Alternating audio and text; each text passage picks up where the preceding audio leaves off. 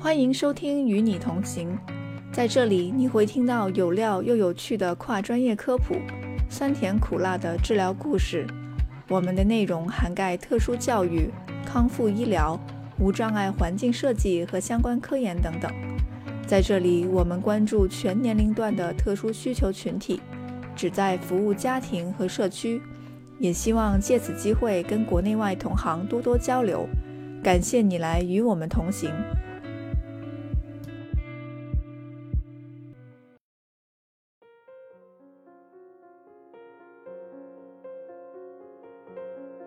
今天邀请到言语治疗的同行文俊来跟我们一起聊一聊我们在。工作中遇到的一些认知症的人士，以及我们跟他工作的故事。那么，首先由我来简单给大家介绍一下认知症。我这里会引用 Mayo Clinic，也就是妙佑医疗国际的概述。但是在妙佑医疗这边，他们使用的呃词呢，还是有一点污名化的。他们使用的是痴呆，而实际上现在大部分的推荐的使用语是使用认知症，而不是痴呆来描述这一类人群。那首先我来给大家介绍一下，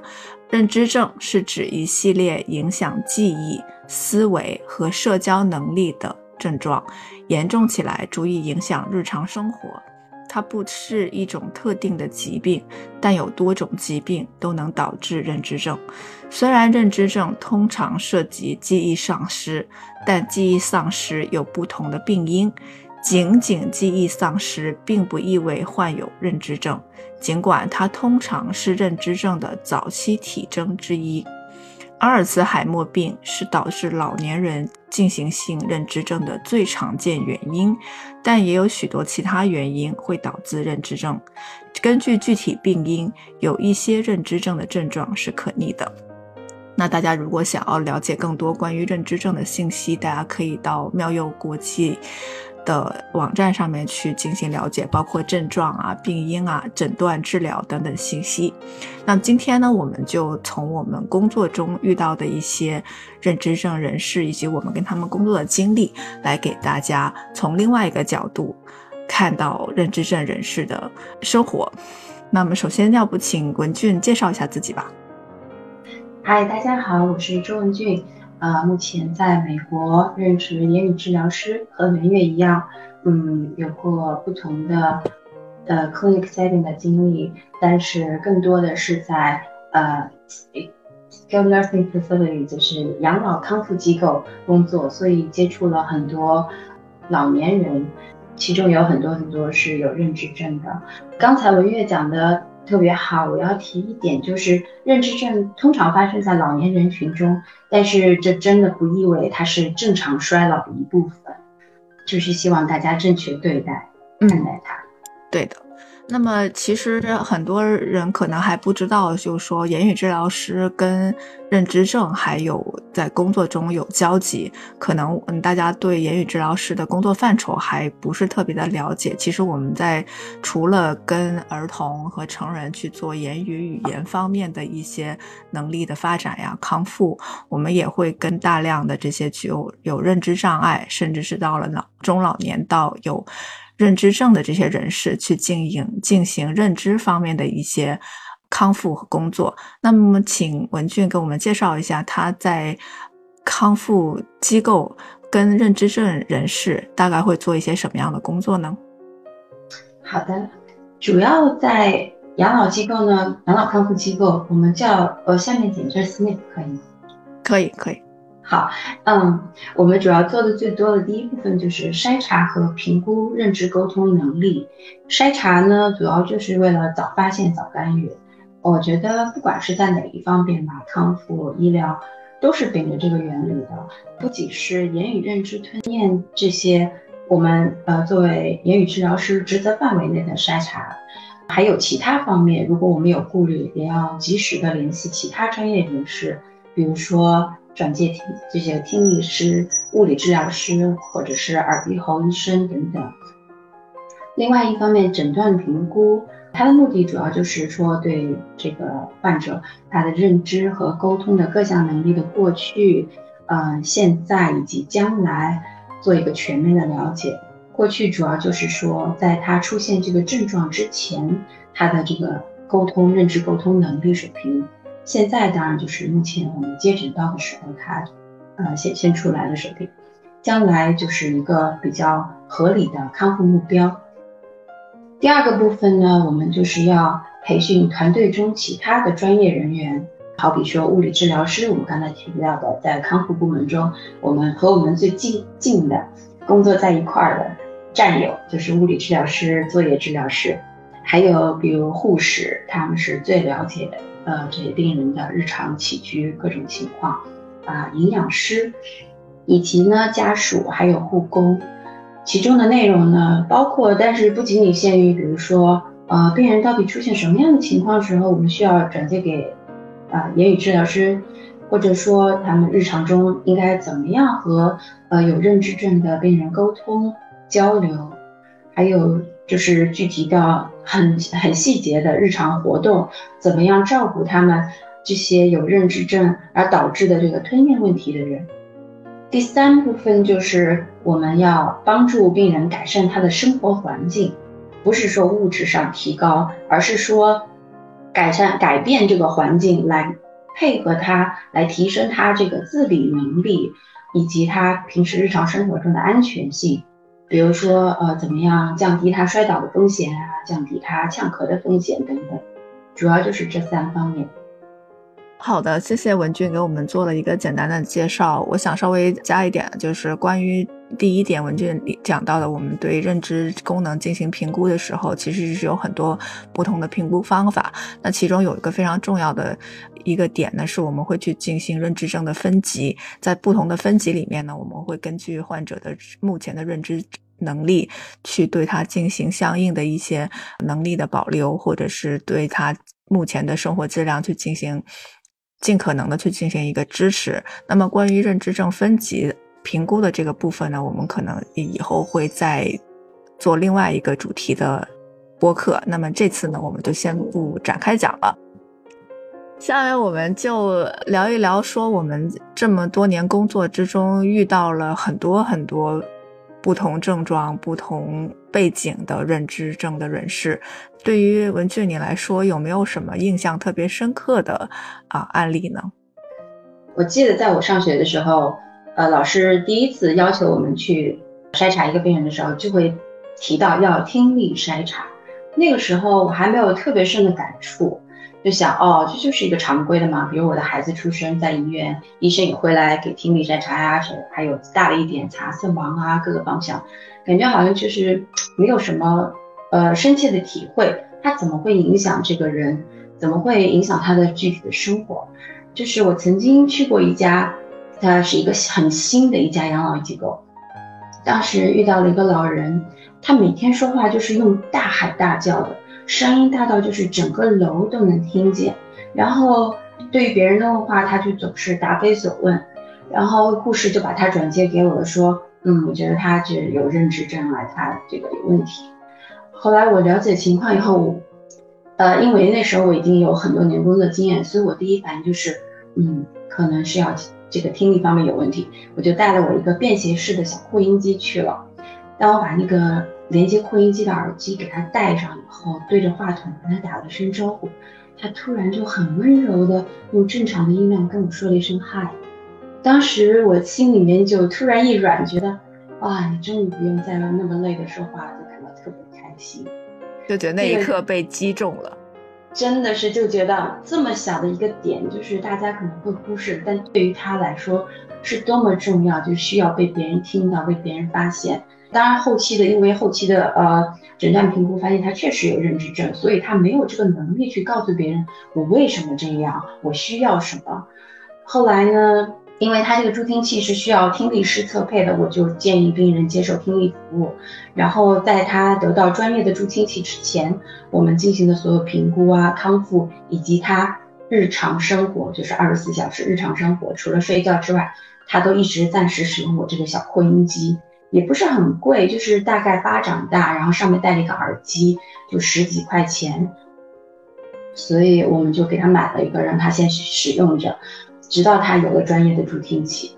后来刚才我也提到了，他后来确实是发现有认知症，他不记得，而且他也不不能够独立的，就是正确使用这个扩音器或者这个助听器。所以在康复治疗中，嗯，我们除了方案里面有一个就是执行简单的一步指令或者两步指令，比如说啊把这个带上，或者是用话对着话筒说话这种，这样他可以参与一些基础的日常生活。还有一个更重要的目标，对于这样的人群，我们就是听力这个辅助器材使用的培训，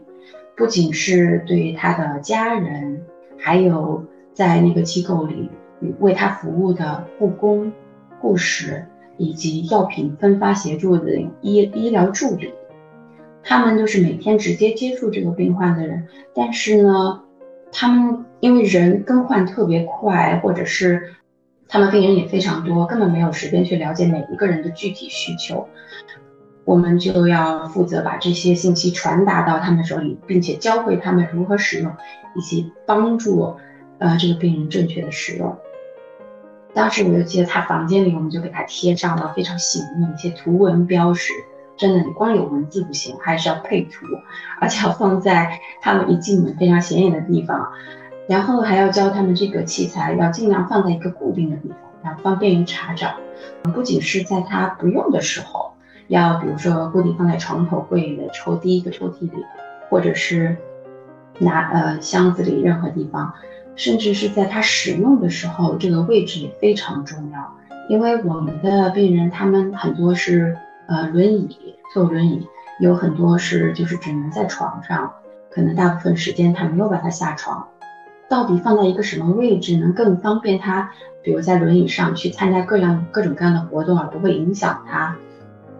呃，然后还要就是培训他们要去经常去检查这个设备它的状况，而不是说把这个丢给他，我们一培训这事儿就完了，跟我们没关系了。不行。比如说这个最基础的电池，你是不是要换？过一阵子，如果没有人想着这个事情，可能那个东西最后就变成一块废废物。放在那里，然后他还工作吗？很有可能哪天被他一不小心碰下床，啊摔坏了，然后根本没有人知道。还有就是他们在使用的时候，我常遇到的一个事情就是他们那个耳机和扩音器没有插到最底部，没有插紧，然后他们总觉得啊已经戴上了，耳机戴上了，为什么他还听不到我说话呢？嗯。你没有插上，就是这种，嗯，显而易见，但是又其实你就是很小的问题，但是他们可能就会忽略掉，就这么一些很小的点，呃，一个没有做到位，就会影响这个这个老人他的日常生活，所以是非常重要的。嗯，那文俊分享了一个从一个很细很细的一个角度，但是却为这个认知症的患者带来了非常。明显的一个生活上的改变，仅仅是因为他听不见，因为他没有办法去合理化他现在的这种感受，所以他用大喊大叫来去引起大家的注意，去表达自己的需求。但是在没有人去探究他背后的原因，甚至是去帮帮他找到这这些解决方案的时候，大家就觉得这个患者。认知情况非常的弱，没有办法对他进行护理，而实际上，我们言语治疗师在跟他们进行了评估和观察，以及很多的这种访谈，家庭也好，病人也好的这种观察访谈之后，发现其实仅仅是一个助听器或者是一个扩音器就能够解决很多的这些问题。文俊也提到，除了说我把这个解决方案。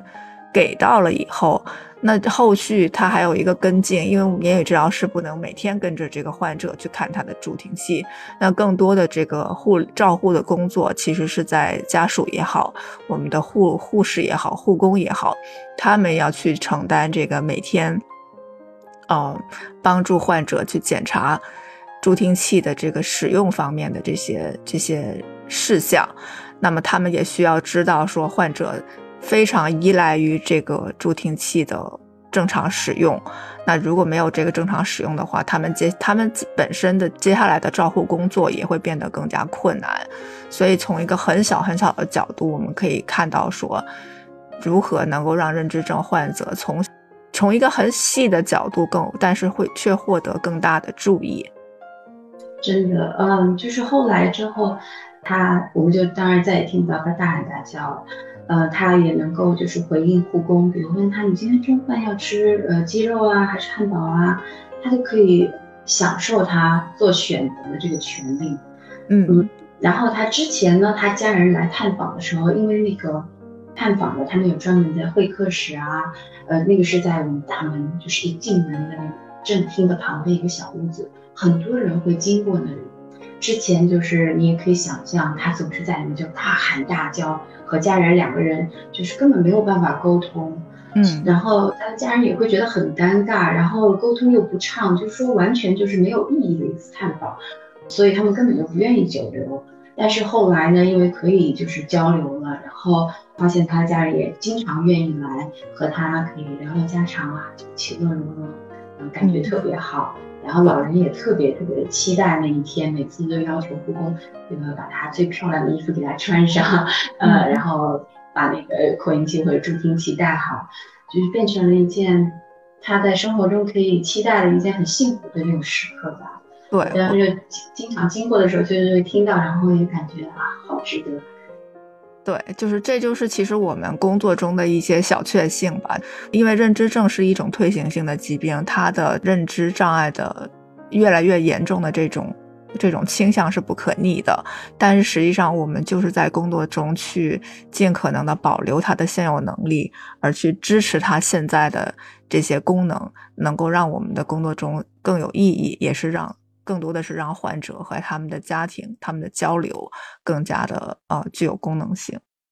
我之前看一个，就是我自己对认知症呃干预还有评估做学习的时候，他们有提到说，我们作为以人为中心的一种干预方式，其实就是回答三个问题。第一个问题是，当前认知症人士最大的功能障碍是什么？那对于刚才这个例子来说，就是他大喊大叫，他没有办法交流，他听不见。第二个问题，当前对他们来说最重要的日常生活是什么？那很显而易见，他需要交流，他需要有表达自己的基本需求，需要被听见，想要跟家人去日常的对话，这是他的他最需要的日常活动。那么要回答的第三个问题就是。哪些环境和个人因素帮助或者是阻碍了他们完成这些活动？我们知道的就是这个听力的这个问题影响了他的完成这个日常活动。那我们采取使用助听器或者是扩音器，以及后续的这种家属还有医护人员的培训，来去帮助他用一个工具保留了他的尽可能的保留他的目前的这个交流能力。对，我觉得真的是没有什么条条框框的说，呃，我拿到呃，我接到一个认知症患者的那个接接诊，然后我就知道啊，我要从啊一二三四这四个目标去给他做康复训练。这个每一个人的需求和他当前的这个状态都是非常的独独一无二的，嗯，所以我们就是要真的是全面搜集信息，包括。呃，联系他以前的居住环境的呃一些相关人士，有家庭啊、养老、其他养老机构啊，甚至是医院啊，或还有他的家人，就是去信息，呃，看看到底是他的目标是什么，他需要什么，他能做什么。对，对，没错。那我也给大家讲一个我工作中遇到的一个我觉得印象比较深刻的一个案例吧。这一个老奶奶。就是他在我工作的这栋楼里，我见到他应该至少有两年，甚至更多一点的时间。就是我第一次接触他，到他后来离开这个啊辅辅助养老院，他后来回家了，大概有两年多一点的时间。第一次见到他的时候呢，他还住在那个辅助养老院，也就是 assisted living 的一个普通的楼层。然后他每天是要下楼去吃饭，然后就是自己回到房间。然后他是是属于一个比较低的辅助级别，就嗯嗯是没有专人去给他进行照顾的。第一次见到他，应该至少九十二或者是九十三岁了，九十九十多岁的一个老奶奶，健步如飞。背着一个可能有五六公斤的一个包，他的那个包里头塞得满满当当，健步如飞，在楼里头穿梭。这就是我对他第一印象。然后后来为什么找上我呢？因为。在辅助养老院里面的员工或者是护士发现，这老奶奶没有办法自己去吃饭了，或者是吃饭的下楼从六楼下到一楼去吃饭之后不会回房间，她一直想要往外走，一直在那个门口前台问说：“我什么时候可以回家？呃，我现在要回家了，我丈夫在等我，我孩子在等我。”就是这个问题开始反复出现，以至于。就没有办法理解为什么我在这个地方，我现在在干什么，我下一个应该干什么。所以我第一次接触他的这个工作重点，就是我们想要去帮他的这个日常生活去做一个呃基本的规划，就是让他能够尽可能的去完成从六楼坐电梯到一楼吃饭的这个日常活动，完之后再从吃饭的这个。餐厅回到他的六楼，所以当时我们想的一些办法就包括，呃，给他一个纸条啊，给他纸条是有，就是前台那儿准备了大概一沓的纸条，因为前台跟餐厅是 right next to each other，就在旁边，所以他每次吃完饭不知所措的时候，他看到前台有人，他就会跑到前台去问我应该怎么办，所以我就给前台整了一叠纸，每张纸上面都写着你要回到六楼。哪儿哪哪儿号房间，那个地方那是你你你有你要做什么事情，但类似这种语言提示，然后他还他当时还是能够阅读的，所以就是每次他拿到这个小纸条之后呢，可能前台的人会给他指一指电梯在什么方向，就这样子的这个小纸条维持了一一小段时间，再后来，因为老人家可能因为这个能力退化的问题。小纸条不管用了，他看见小纸条他就开始生气，他就说为什么不让我走？而且还有一个问题，就前台跟那个出口离得还特别近，他就想往外冲，所以这个时候就事态进一步恶化。所以我们当时就另外下一步的办法就是想，能不能找一个人就专门看着他。快吃完饭了，然后就由专人带他回房间，而不是因为光用一个纸条提醒已经是，嗯，已经做达不到这个转移注意力的这个能效果了，嗯，然后而且会引发了好老人家很多的这个情绪和行为问题，所以当时下一步的策略呢，就是找了一个专门一个护工吧，只是在。带他下楼去吃饭和带他从餐厅回房间的这么一个十分钟左右的时间，来陪着他。其他时候他在房间里面还是自己可以，呃，就做很多事情的。我第一次跟他的接触呢，就大概是这样子，可能维持了几个星期的时间，然后或者是我有点记不清楚，可能几个星期到几个月的时间，然后我我们去去开发了一些策略，我们的言语治疗的这个部分就暂告一段落了，因为他的这。相当于他的最影响日常生活的问题已经暂时解决了。那后来我在听到这个老奶奶的消息的时候，唯一不变的是她还是健步如飞，还是拎着一个满当当的袋子，里头装的可能她认为重要的所有的需要回家的所有的东西，包括袜子呀、笔呀，然后一些你你不会放在你自己包里的一些东西。但这次，因为他总是从房间里面出来，然后看着空荡荡的走廊，就在问我什么时候可以回家。这不是我家，然后我的小孩在家等我，我必须回家去做家务。那下一步呢？因为附中养老院的那个独立的楼层，他们实在是没有没有多余的这个护工去帮助，就是时时刻刻的看着他，所以他后来就被移到了那个认知症的楼层。有一层楼，就是相当于是大门是是有门禁的，所以他在走廊里面晃来晃去的话，也不会说就就走到街上去了。第二次看他的时候，他就已经在那个认知症的楼层，相当于他的认知能力又是又经历了一个一段一个阶段的退化。那那个时候我们要解决的主要问题就是，明显可以见到他因为不能回家，或者是说这个门禁挡住了他回家的路。他有很多很多的这个情绪，还有攻击行为，护理人员是没有不敢靠近他，所有的饭都是放到他房间，然后就赶紧走，因为他们担心被打嘛。然后后来我们再去进行一个呃观察和了解的时候，就是我那个时候才真正的算是真正的了解了这个老人家的背景，包括跟他的这个两个女儿，他们两个女儿还是非常支持的，所以两经常来看望他，但是对妈妈的症状也是很很无奈吧。当时后来就跟这个女儿还有包括老人家进行了一系列的观察访谈之后，就知道。这个老奶奶家里有四个儿女，然后丈夫是早年去世了。她是家里的，呃，首先她是她自己的成长家庭，她是个大姐姐，她底下有几个弟弟妹妹。然后呢，在他们那个年代，就是姐姐是长姐嘛，就是要承担很多的家务的。她从小开始就是被教育，我需要做很多家务，我。不能一刻也不能闲着，啊，我需要承担起这个养家糊口的这些这些责任。到她结婚之后，她是一个家庭主妇，但是她有四个子女，她的丈夫是一个非常忙碌的医生，她在家里除了照顾子女之外，把家里收拾的一尘不染。她跟我讲说，擦地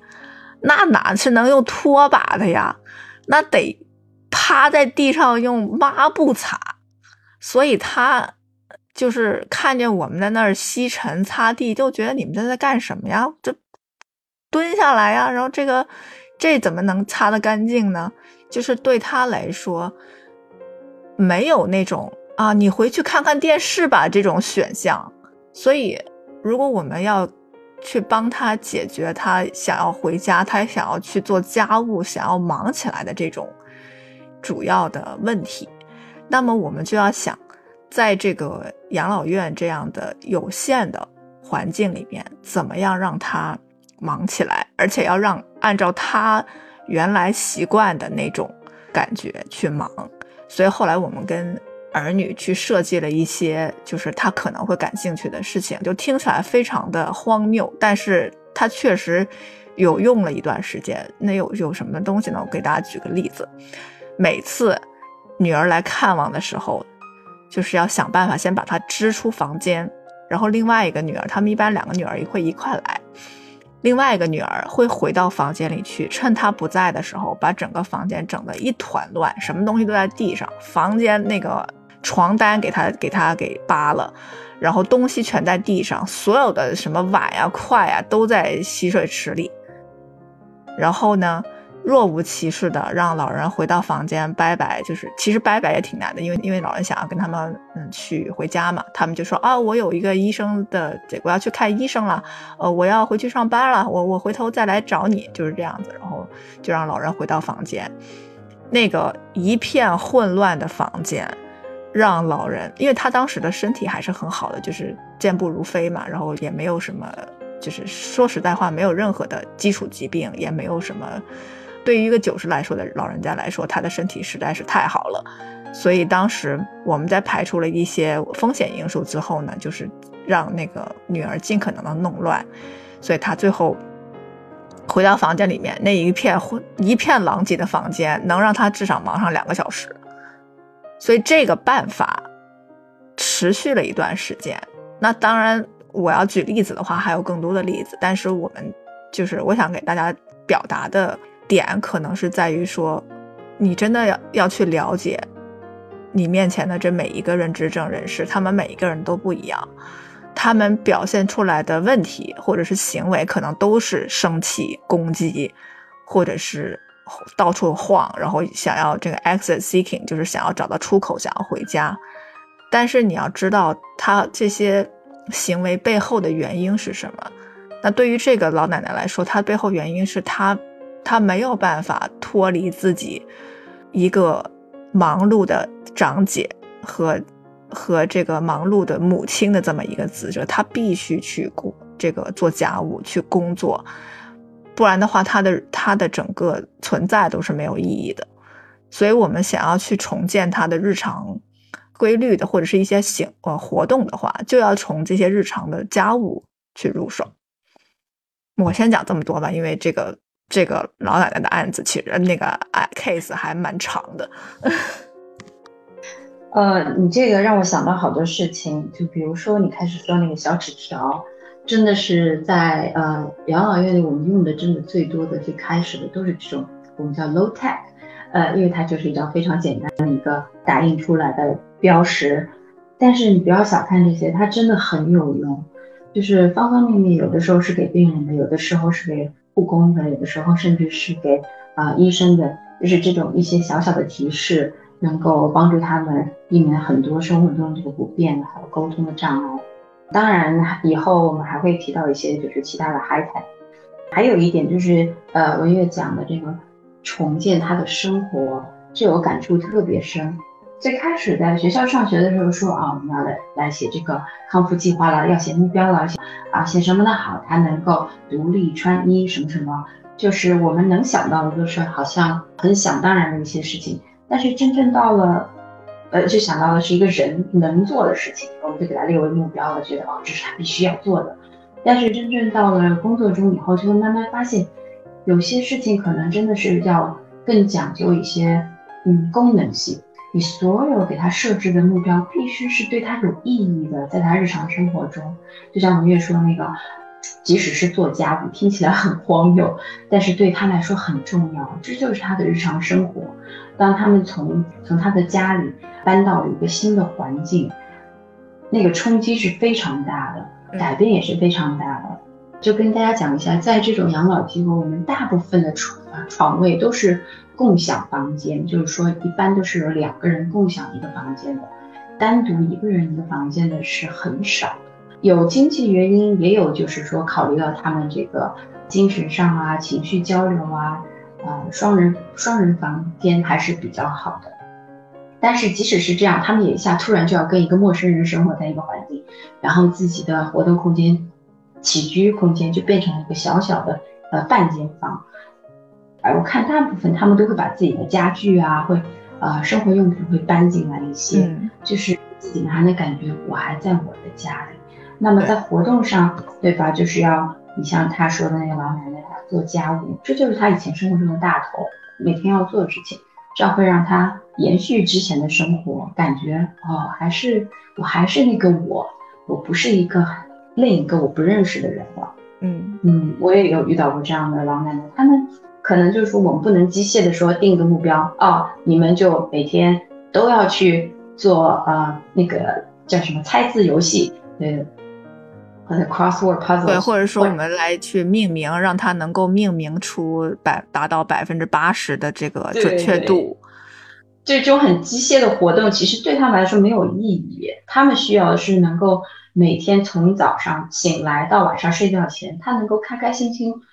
呃，完成的感觉，度过了一个很美好、很正常的一天，对他来说。比如我有我有病人，他就很喜欢读书，就是安安静静坐那儿读书，我不用强求他去跟别人交流，对吧？这对他来说就是一个很正常的一天，很开心的一天。